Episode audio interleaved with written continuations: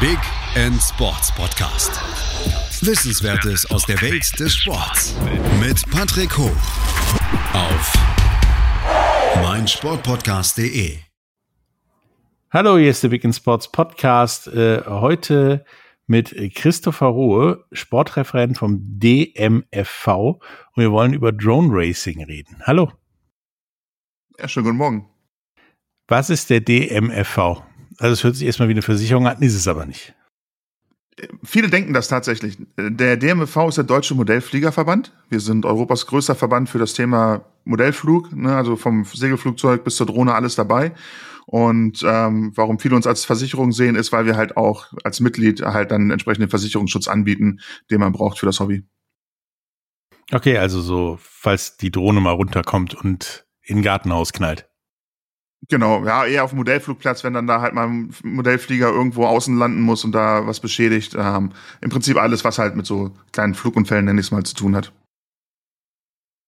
Jetzt die Standardfrage, was genau ist Drone Racing? Also Drohnen kriege ich bei MyToys, Smith und wie sie alle heißen zuhauf und rennen. Also ich bin schneller, wenn ich laufe, als dass die fliegen, so ungefähr. Das ist, glaube ich, nicht das Thema, was das Drone Racing betrifft. Also wenn du 150 km/h zu Fuß schaffst, dann bist du schneller als die Dinger, die wir fliegen. Gut, dann nicht. genau. Ähm, Drone Racing ist im Modellflug eine, eine, relativ neue Sparte. Seit, keine Ahnung, 2014, 15 ging das so langsam los, als die ersten Videos bei YouTube aufgetaucht sind. Im Prinzip fliegen wir halt Drohnen, allerdings nicht das, was man von Mediamarkt und Co. kennt, so für Luftbilder und, und Videoaufnahmen, sondern schon kleine Highspeed-Geräte, ähm, die halt wirklich Leistungen haben und ähm, das Besondere dabei ist, dass wir eine, eine Videobrille auf der Nase haben. Also wir haben eine kleine Kamera vorne in der Drohne drinne oder im Copter sagen wir ganz gerne. Drohne klingt immer so ein bisschen nach Krieg. Ähm, Boulevardpressenmäßig. Ja, nicht nach Krieg. Ja, hat so ein bisschen den Hintergrund. Wir versuchen das halt als, als Multicopter, als Copter zu bezeichnen, ähm, weil Drohne ist halt im, im allgemeinen ähm, Wortgebrauch mal so ein bisschen negativ konjunktiert, wenn man immer wieder davon hört, ah, Drohne hat den Nachbarn ausgespannt, äh, gespannt hat, Drohne am Flughafen gesichtet. Ähm, darum bezeichnen wir uns ganz gerne als Copterpiloten als, als Copter.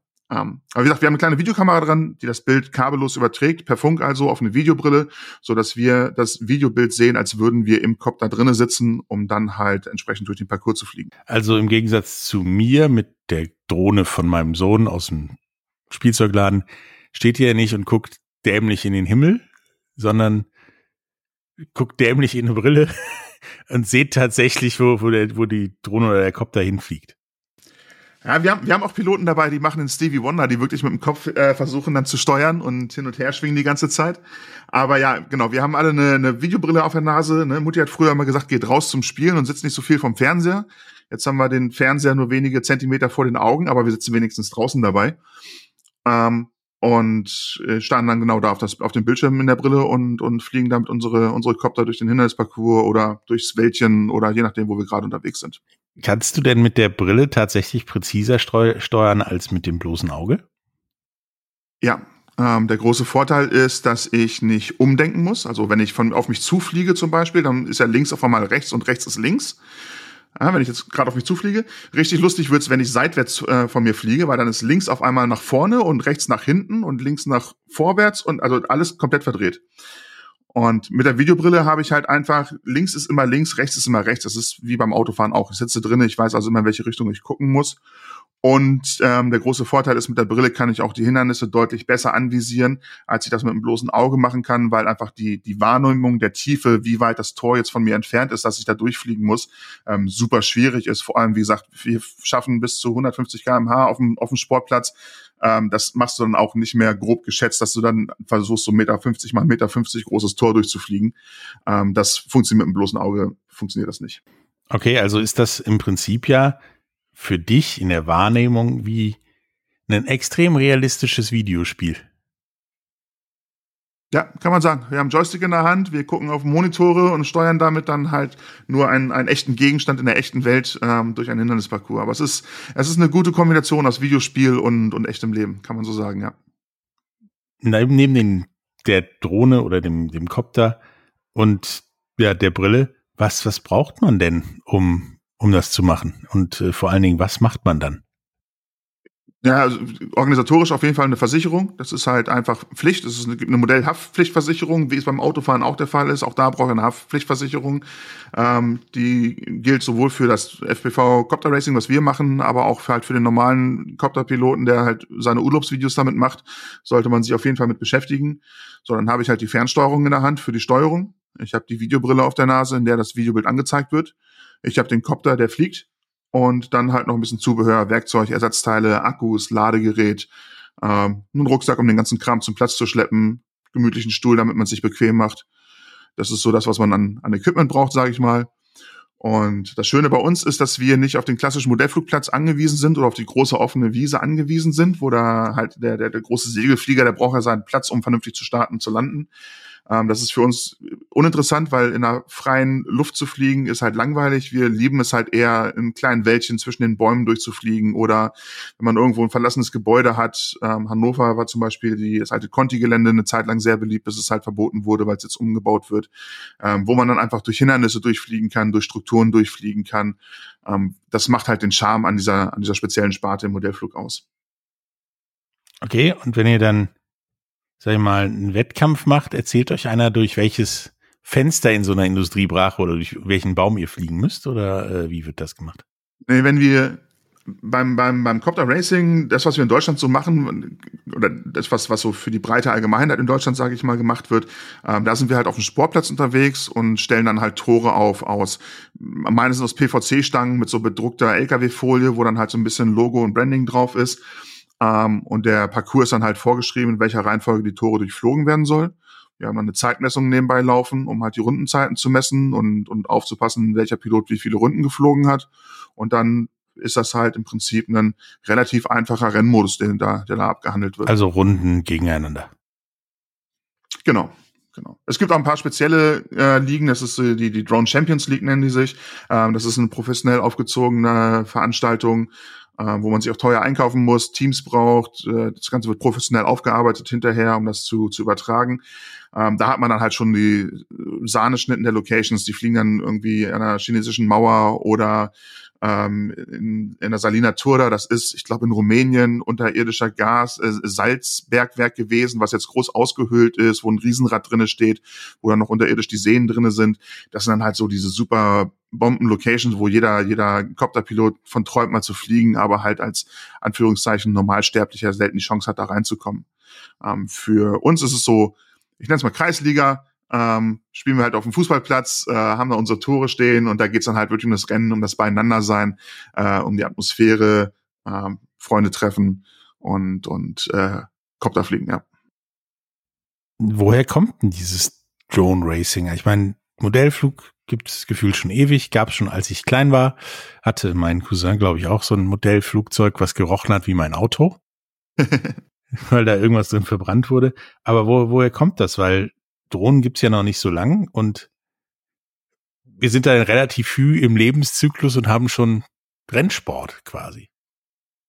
Äh, ja, also die Geschwindigkeit, mit der sich das Thema entwickelt hat, ist wirklich beeindruckend. Ähm, Modellflug, du sagst es, gibt's, ähm, also wir, der DMV dieses Jahr feiert 50-jähriges ähm, Jubiläum zum Beispiel. Also wir sind schon ein paar Jahre dabei.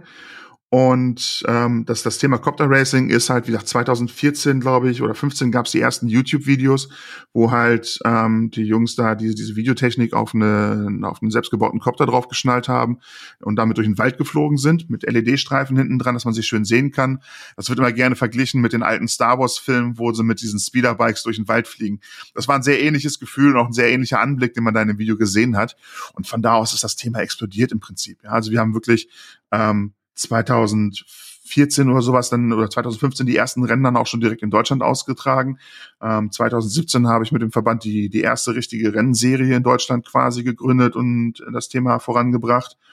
Und ähm, wir sind halt so weit, dass das Ganze halt mittlerweile in, im Fernsehen übertragen wird. Auf D-Max lief das eine ganze Zeit lang abends, ein amerikanisches Format. Und das halt innerhalb von fünf, sechs Jahren, das ist schon, schon sehr beeindruckend. Es ist einfach, eine sehr technische Spielerei, eine, ein sehr moderner Ansatz von dem Thema Modellflug. Also wenn man halt die, die Jugend von heute Modellflug, Ne, ist dann auch langweilig, dann mit dem Flugzeug da oben im Kreis fliegen und, äh, und runden und naja, vor allem dann halt ne, alles flimsy und geht schnell kaputt, wenn der abstürzt, musst du reparieren und brauchst Ewigkeiten, so einen Modellflugzeug zu bauen, ähm, Holz geschliffen werden und geklebt und lackiert und dies und das. Und all das hat man halt in dem Bereich FPV-Racing oder Copterfliegen nicht wirklich, weil man halt ähm, mittlerweile gibt's auch für den Modellenflug, aber man kann fertige Modelle kaufen, die sehr gut funktionieren. Man kann ähm, sich die Einzelteile kaufen und das Ganze an einem Abend mit einer leckeren Flasche Bier zusammenschrauben oder Flasche Cola, wenn man noch nicht Bier trinken darf. Und ähm, es ist halt der Unterschied ist halt diese FPV-Technik, dass ich halt in dem Flieger drinne sitze und einfach Sachen machen kann, die ich mit einem normalen Modellflugzeug nicht machen würde, weil es auf jeden Fall kaputt geht. Äh, Sachen, die ich mit dem echten Leben nicht machen würde. Also ich würde halt im, im, echten Leben nicht versuchen, mit 150 durch eine möglichst schmale Lücke im Wald durchzuknallen. Ähm, und das ist halt hier, kostet mich das halt am Ende des Tages ein paar Ersatzteile und ein paar Euro, aber ich riskiere nicht Leib und Leben dabei. Und die, diese, diese, diese virtuelle Verbindung, Videospiele, du hast es vorhin angesprochen, mit der Technik und dem modernen Ansatz, ist halt etwas, was halt gerade junge Leute, junge Erwachsene ähm, in dieses Hobby Modellbau reingezogen hat und dann halt auch wirklich ähm, gefesselt hat, weil es was komplett Neues ist. Also im Prinzip kann dann auch, können dann auch du und ich wie Maverick oder Luke Skywalker durch die Gegend ballern, ohne die Gefahr zu haben, dass wir ein paar Millionen Euro an Schaden verursachen. Es kommt drauf an, wo du fliegst. Also es hat schon Potenzial, viel Schaden zu machen, wenn du halt irgendwo was, was ordentliches kaputt machst. Aber solange man sich an die Regeln hält, nein. Äh, das Wichtigste für mich ist eher, dass ich halt am Ende des Tages nicht im Krankenhausbett liege, sondern in meinem eigenen Bett liege, weil ich halt nicht irgendwo abgestürzt bin, wo ich drinnen sitze, sondern ja, es ist dann halt mal ärgerlich, dass dann da irgendwie 200 Euro am Baum kleben, weil dann der Kopter dann Einzelteilen auseinandergefallen ist, weil ich hängen geblieben bin. Aber das ist dann das Risiko, was man halt äh, dann irgendwann eingeht und, und was dann auch so ein bisschen den Nervenkitzel nach oben treibt wieder. Ja, mit 150 Stundenkilometern ist auch auf der Autobahn Risiko, aber wie du sagtest, du landest in deinem eigenen Bett. Und nicht in einem weißen mit Kittel und so weiter und so fort. Ähm, wir machen jetzt kurz eine Pause und danach reden wir mal weiter darüber, wie man das in Deutschland machen kann und wie die Entwicklung so weitergeht und so weiter. Bis gleich. Hallo, da sind wir wieder heute zum Thema Drone Racing mit Christopher Ruhe, Sportreferent vom DMFV. Ähm, wir haben jetzt gerade darüber geredet, was Drone Racing so ist, woher es kommt und dass da mit 150 Stundenkilometer auf einer Brille Videospielartig durch den Wald knallst, sage ich mal. Ähm, wenn ich da Bock drauf habe und also nicht mehr an der Konsole sitzen möchte und da durchs virtuelle Weltall ballern, sondern lieber hier durch den Wald oder durch eine Industriebrache, wie fange ich das dann an? Ich meine, ich kaufe mir wahrscheinlich erstmal eine Drohne und legt dann los. Aber das ist, glaube ich, nicht so einfach, oder? Äh, nee, ist es nicht. Der große Unterschied zu den Drohnen, die man halt so für Foto und Video benutzt, ähm, ist, dass wir keine oder nur sehr wenig Unterstützung haben beim Fliegen. Ja, ich, ich sage immer ganz gerne, wenn ich so eine so eine DJI Mavic oder sowas fliege, dann dann fliege ich nicht wirklich den Copter, sondern ich verschiebe im Raum einen Punkt und der Copter fliegt dann dahin, um diese Position einzunehmen und zu halten. Wenn ich loslasse, dann stabilisiert er sich, der hält von alleine die Position. All das sind Sachen, die haben wir bei uns nicht drinne. Einfach weil wir es nicht brauchen, weil es uns hindern würde, zu groß, zu schwer, zu aufwendig wird. Das heißt, wenn ich so einen, so so einen Racecopter oder so einen Freestyle-Copter fliegen will, äh, muss ich von vornherein alle vier Achsen, um die sich halt so ein Gerät bewegen kann oder drehen kann, kontrollieren und, und steuern. Und das ist schon ähm, für den Einstieg eine, eine, eine echte Herausforderung manchmal. Das ist, äh, da muss man wirklich sich ein bisschen ranfuchsen der beste Einstieg, ganz ehrlich, ist äh, einen Schritt zurück machen und beim Simulator zu bleiben. Es gibt ähm, gute Simulatoren für für Computer, ähm, auch für PlayStation oder für Xbox, glaube ich, gibt's da diverse, ähm, die dann allerdings mit dem Original-Controller geflogen werden müssen und das ist nicht wirklich realitätsnah. Da lernt man nicht wirklich gut das Fliegen. Das heißt, sich da für für einen PC einen Simulator zu organisieren, kostet 20 Euro oder sowas und eine Fernsteuerung, die man dann auch später für den für den richtigen Copter benutzen kann, per USB zum äh, PC verbinden dann kann ich halt am Rechner erstmal das Fliegen üben, das Fliegen lernen. Ich, ich verstehe, welcher Hebel welche Bewegung macht, ähm, kann mich da rantasten. Und wenn ich mich da dann halbwegs sicher fühle, mache ich den Schritt ins echte Leben. Das heißt, ich muss dann, keine Ahnung, vielleicht 100 Euro für eine Fernsteuerung ausgeben, 20 Euro für den Simulator und habe unbegrenzt viele Versuche, halt meinen Kopf da in der Luft zu halten und, und um die ersten, die ersten Runden auf dem Platz zu drehen. Das wäre auf jeden Fall der sinnvollere Einstieg. Ja, und dann, wenn das, wenn das klappt, dann besorge ich mir eine richtige Drohne. Das sind dann wie viel 1000 Euro, sage ich mal? Kommt drauf an, sag ich mal. ähm, so die klassische Antwort. Es gibt ähm, fertige, fertige Copter vom, vom Chinesen, sag ich mal. Ähm, gibt so größere Online-Häuser, die im Hobby halt ähm, solche Dinger verkaufen. Auch in Deutschland haben wir ein paar gute Shops, ähm, die da gute Produkte verkaufen. Oder ich äh, kümmere mich ein bisschen, ich komme in die Community rein, suche mir vielleicht Piloten aus der eigenen Umgebung, mit denen man mal schnacken kann, ein bisschen Erfahrungen austauschen kann ähm, und baue mir dann meinen, meinen ersten Copter selbst zusammen. Gibt im Internet bei YouTube einen Haufen Anleitungen, auch ein paar deutschsprachige Blogs dafür, wo wirklich die Grundlagen erklärt werden, wie man sowas zusammenbaut. Weil wenn ich selber zusammenbaue, habe ich den großen Vorteil, wenn etwas nicht funktioniert, habe ich ein Grundverständnis dafür, warum das so sein könnte, warum das nicht funktioniert. Ich weiß, wie ich die Teile wieder auseinanderbaue, weil ich sie vorher zusammengebaut habe und ähm, habe also einen, einen besseren Start, um halt Probleme zu äh, also Probleme zu lösen wir hoffen mal, dass, wenn man einen fertigen kauft, dann hat man keine Probleme. Die kommen meistens aus der Box und fliegen ganz gut. Aber wie gesagt, wenn es dann halt losgeht nach dem ersten Absturz, dass da irgendwo ein Kabel gerissen ist oder irgendwie ein Motor ein Ding weg hat, dass er nicht mehr richtig rund läuft, dann hat man schon mal ein grundsätzliches Verständnis dafür, wie sowas funktioniert. Und die Empfehlung ist das nicht unbedingt auf eigene Faust zu erkunden, sondern sich dann wirklich halt Piloten aus der eigenen Region zu suchen, ähm, weil die, der Einstieg ist schon eine ordentliche Stufe, die man dann nehmen muss, um halt da gerade bei der Fehlersuche ähm, dann auch erfolgreich zu sein und das Ding in die Luft zu bekommen. Wenn man jemanden dabei hat, der so ein bisschen Tipps geben kann, der schon fliegen kann, ähm, ist das super hilfreich. Also es auf eigene Faust zu lernen geht, hat ja irgendwer mal gemacht, irgendwer hat angefangen damit. Aber in der heutigen Zeit ist es recht verbreitet, ähm, würde ich versuchen, mir halt Leute aus der eigenen Region zu suchen. Ist es eigentlich grundsätzlich ein Ding, was viele alleine machen, so alleine durch den Wald fliegen, tuckern? Oder äh, ist das eher so ein Ding mit mehreren, eben nicht auf der Couch, sondern im Wald äh, durch die Gegend fliegen? Sowohl als auch. Das FPV Racing ist halt klar, ne? Du brauchst einen Wettkampf, das heißt, du hast dann da halt mehrere Piloten, mit denen du fliegst. Wir sind da in Deutschland irgendwo zwischen 20, 30, 80. Die größten Veranstaltungen, wo ich mit drinne bin, sind so knapp 200 Teilnehmer.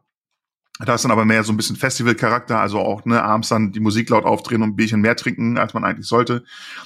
Ähm, das ist dann schon eher der, der gesellige Teil. Aber wenn man jetzt halt nicht aufs Racing sich fokussiert, sondern eher zum Freestyle-Fliegen geht, also halt ne, Location-Wechsel, eine GoPro draufschnallt, um halt cooles Videomaterial hinterher zu sammeln, das ist eine Sache, die macht man meistens eher in einer kleinen Gruppe weil man halt dann häufiger zum Fliegen kommt. Ja, wenn ich da mit 20 Leuten aufkreuze, erstmal erzeugt das viel Aufmerksamkeit. Dementsprechend halt ist es auch wahrscheinlich, dass sich irgendjemand schnell gestört fühlt und mal bei den Sheriffs anruft und äh, sich dann über uns beschwert. Kommt leider immer wieder vor. Ähm, das macht man halt eher im kleinen Kreis. Mindestens mit zwei Leuten, so eine rechtliche Sache. Wenn ich mit der Videobrille fliege, brauche ich einen Spotter, nennt sich das, also einen Luftraumbeobachter.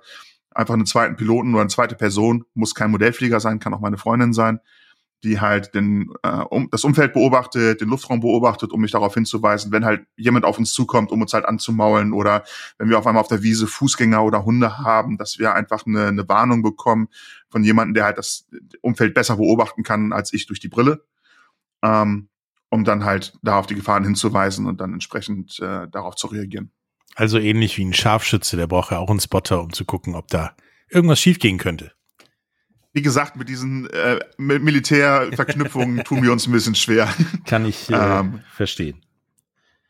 Ähm, wie ist denn das, also die, die, die Wettkampflandschaft? Du hast ja schon diese 200 Mann Festivalartigen Rennen angesprochen.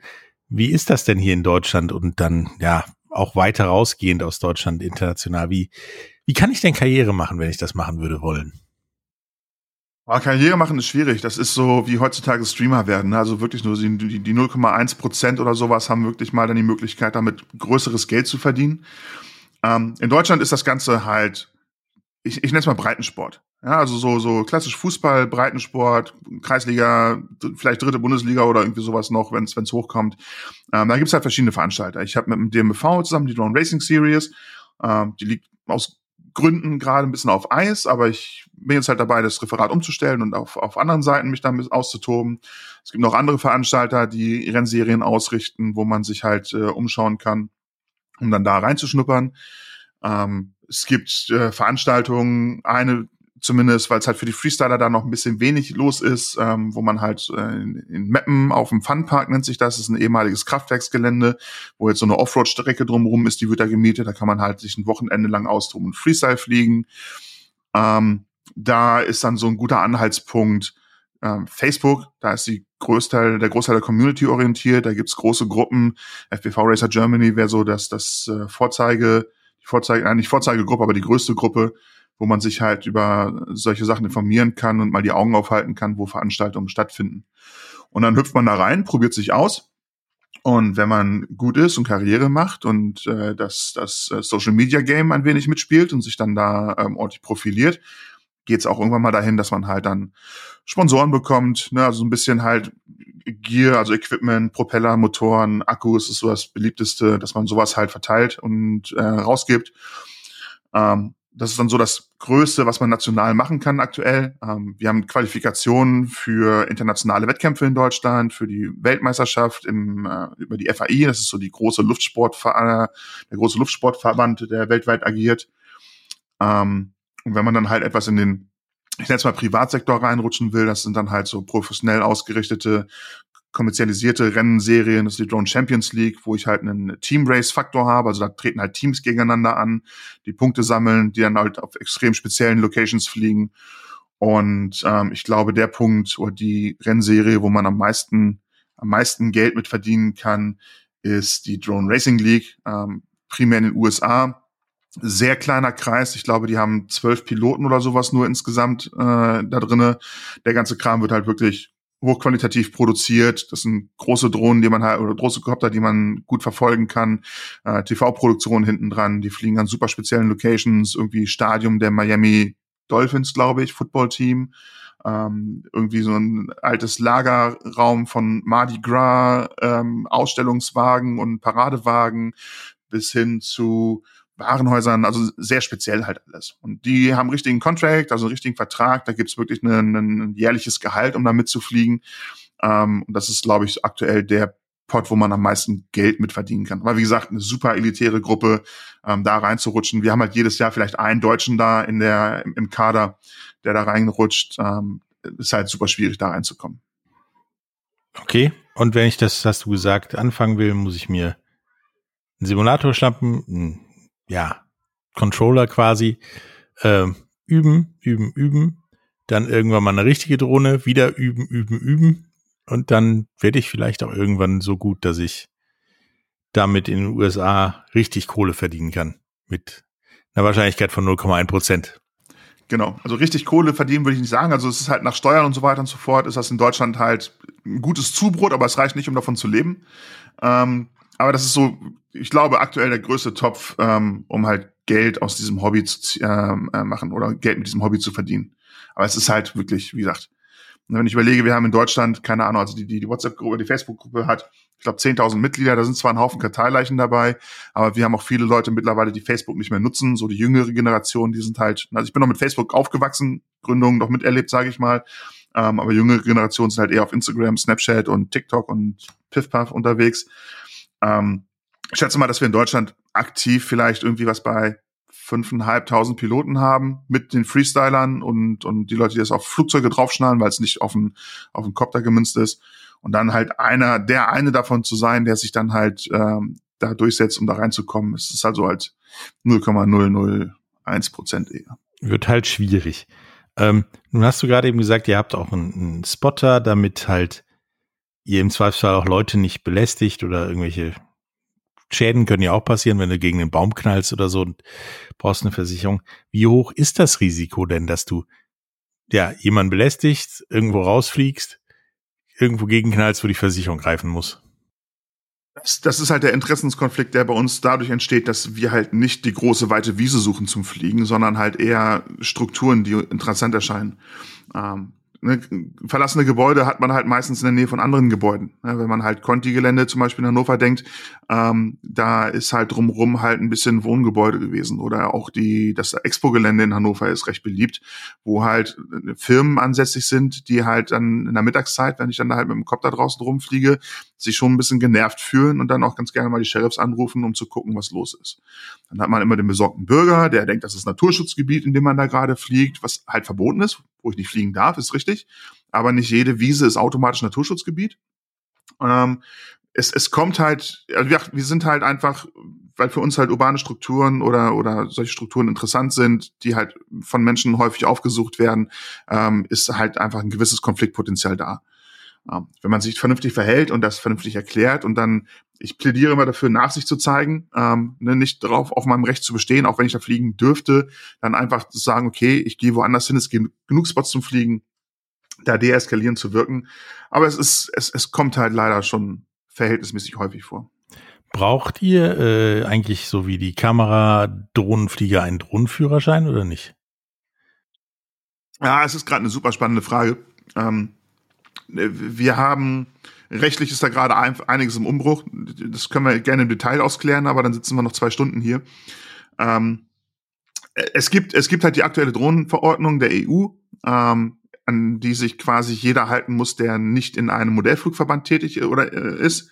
Ähm, das ist hauptsächlich der gewerbliche Teil. Da gibt's dann halt die Drohnenführerscheine, nenne ich es mal, also den Kompetenznachweis heißen die ähm, A1, A2, A3. Das sind so die Kategorien, die man da machen kann. Das ist so eher für den gewerblichen Teil, sage ich mal.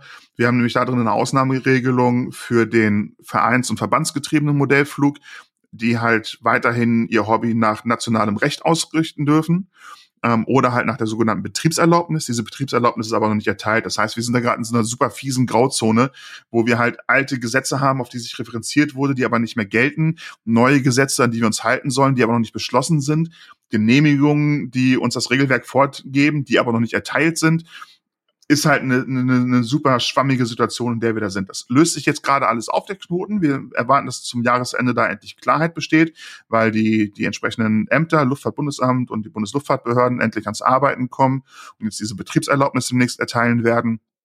Und dann sind wir endlich wieder in der Phase, wo für uns auch klare Regeln sind. Ähm, alles, was dazwischen ist, ist gerade echt situationsabhängig, eine fiese Grauzone, in der wir da ein bisschen hantieren müssen. Schwierig quasi. Ja. Ähm, bevor wir jetzt zum Ende kommen, hast du noch irgendetwas, was du unseren Zuhörern gern sagen würdest? Äh, ja, zum FPV, zum Drone Racing, wo man das machen kann, wie man da den Einstieg macht, irgendwas. Also ich begrüße jeden, der in das Hobby reinrutscht, ähm, weil es ist halt ein super spannendes Thema, gerade auch für Jugendliche. Es ist super interdisziplinär. Ich muss mich mit Mechanik auskennen, mit Elektronik auskennen, ein bisschen Programmierung gehört dazu, um halt die Flugsteuerung einzustellen. Ähm, muss halt wissen, wie alle Systeme miteinander spielen. Es ist also ein, ein super eine super Sparte für jeden, der halt technisch begeistert ist, der sich sowas mal angucken möchte, ausprobieren möchte. Dadurch, dass wir im Internet aufgewachsen sind, diese Generation von Modellfliegern, ist halt, sind halt super viele Informationen frei zugänglich in diversen Foren, bei YouTube, in Gruppen, ähm, so dass man wirklich viel lernen kann ähm, und sich auch daran ausprobieren kann. Es ähm, zieht die Leute nach draußen. Es ist ein schönes Hobby an der frischen Luft. Es ist ein schönes Hobby für Vater-Sohn. Ähm, ob die jetzt halt mit dem Kopter fliegen oder mit klassischen Modellflug, ist es, so habe ich es auch gelernt damals bei Papa zwischen den Armen den großen Segelflieger zu fliegen, war halt was super Besonderes. Ähm, ich kann jedem nur empfehlen, sich das Thema Modellflug mal anzugucken. Es ist nicht so, es ist nicht so grau, staubig und altbacken, wie man sich das immer vorstellt, sondern es gibt halt ähm, für jeden gibt's da sein eigenes Geschmäckle. Ne, wir haben 20 Sportreferenten bei uns im Verband, weil halt jeder sich auf ein Thema spezialisiert. Wir haben vom Segelflieger über Heißluftballon bis zum Kunstflieger, Helipiloten, Drohne, ist alles abgedeckt. Ähm, das also einen über einen zu Kamm zu scheren, wäre ein großer Fehler. Wie gesagt, mein Aufruf da an jeden, guckt mal rein, sucht euch eine Sparte raus, meldet euch bei uns, wenn ihr Fragen habt. Wir helfen da gerne, vermitteln euch Vereine oder Gruppen aus der Umgebung. Ähm, und, und ich kann das Hobby nur jedem ans Herz legen, der halt technisch, bastlerisch sich ausprobieren möchte, weil man wirklich vom, einfachen Kaufen und Fliegen bis hin zu, ich bin zwei Winter lang im Keller verschwunden und meine Frau, Schrägstrich Freundin, sieht mich nicht, weil ich halt den 20.000 Euro super modellgetreuen Jet baue, der dann hinterher 50.000 Euro kostet. Man kann sich also wirklich von 100 bis 50.000 Euro und dementsprechenden Arbeitsaufwand austoben in dem Hobby. Für jeden ist was dabei, für jeden. Ja, den Link äh, zum DMFV findet ihr in den Show Notes. Ähm, hat mir super Spaß gemacht. Ähm, wir reden gleich noch mal ein paar private Fragen zum Thema Drone Racing, weil das äh, interessiert mich schon sehr, sehr. Ähm, wie gesagt, hat äh, echt Spaß gemacht und äh, ich denke, wir hören uns mit Sicherheit wieder. Bis dann. Tschüss. Dir hat dieser Podcast gefallen? Dann klicke jetzt auf Abonnieren und empfehle ihn weiter. Bleib immer auf dem Laufenden und folge uns bei Twitter, Instagram und Facebook. Mehr Podcasts aus der weiten Welt des Sports findest du auf meinsportpodcast.de.